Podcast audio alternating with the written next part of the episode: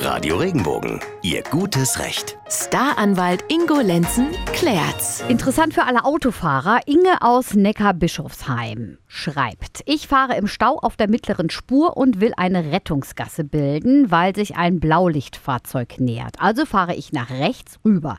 Dabei lässt mich ein anderes Auto nicht rein, sondern fährt mir in die Seite. Wer bezahlt den Schaden? Das ist jetzt wieder mal so eine, so eine brandgefährliche Geschichte, die man den Juristen fragen kann, weil ich weiß natürlich nicht genau, wie der Unfall jetzt abgelaufen ist. Ist unsere liebe Inge einfach in eine von ihr geglaubte Lücke hineingefahren und hat sich da reingedrängt oder ist der andere ihr absichtlich reingefahren, weil er sie nicht reinlassen wollte?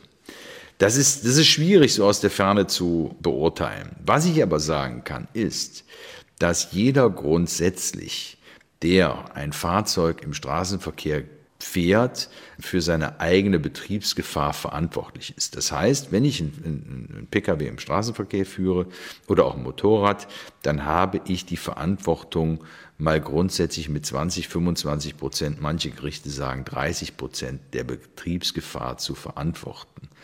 So, das heißt, ich zahle für jeden Unfall, den ich begehe, da hafte ich mit und für diese Betriebsgefahr. Es sei denn, es ist für mich ein unvorhersehbares Ereignis um jetzt mal mit Asterix und Obelix zu reden, da müsste mir schon der Himmel auf den Kopf fallen. Oder aber. Äh, Miraculix war es, der sagt das immer, ja, der genau. Oder Miraculix, ja. Okay. Oder, hey, Miraculix ist aber nicht der Häuptling. Nein, stimmt, Majestix. Ah, nee, doch, Siehst du, gut, dass Majestix. du aufpasst. Majestix, das ist sagen, der auf dem Miraculix Schild. Miraculix ist doch der große, der, der große Zaubertrank. Der mit, genau, genau. nee, also, pass auf. Äh, wenn ich, über die, wenn ich über die grüne Ampel fahre, dann muss ich nicht damit rechnen, dass mir einer reinfährt. Dann haftet der 100 Prozent. Ja, in anderen so, so Parkgeschichten oder sowas, da kannst du grundsätzlich davon ausgehen, äh, dass du mit deiner Betriebsgefahr selber haftest. Und ich habe im Gefühl, dass das hier bei der Inge aus Neckar-Bischofsheim auch so ist. Wobei ich sogar so weit gehen würde und sagen würde, da ist jeder 50-50 schuld.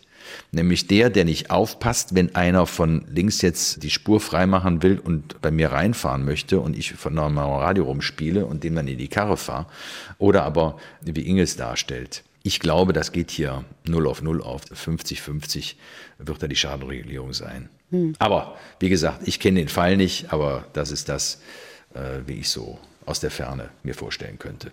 Stimmt es eigentlich, dass immer der schuld ist, der als letztes auffährt? In einen Unfall? Das nee, das auch nicht. Okay. Ja, das, das stimmt. Äh, dieses, dieses Vorurteil gibt es. Aber stell dir doch einfach mal vor, dein Vorausfahrender steigt auf einmal in die Eisen, hm. ohne jeglichen Grund. Ja. Und ihr fahrt in einem, in einem, ich will jetzt nicht sagen in einem Stau, mhm. aber sagen wir mal in so einem zäh fließenden Verkehr, wo du gar nicht den Abstand normalerweise halten kannst, ja. äh, den, du, den du halten solltest, um die Bremswege einhalten zu können. Und wenn der da völlig irrsinnig grundlos in die Eisen steigt, dann wirst du sicherlich nicht den Schaden von ihm komplett bezahlen müssen. Stimmt. das hatte ich mal gehört. Da habe ich gedacht, frage ich mal nach, ob das, ja. das überhaupt stimmt. Ne?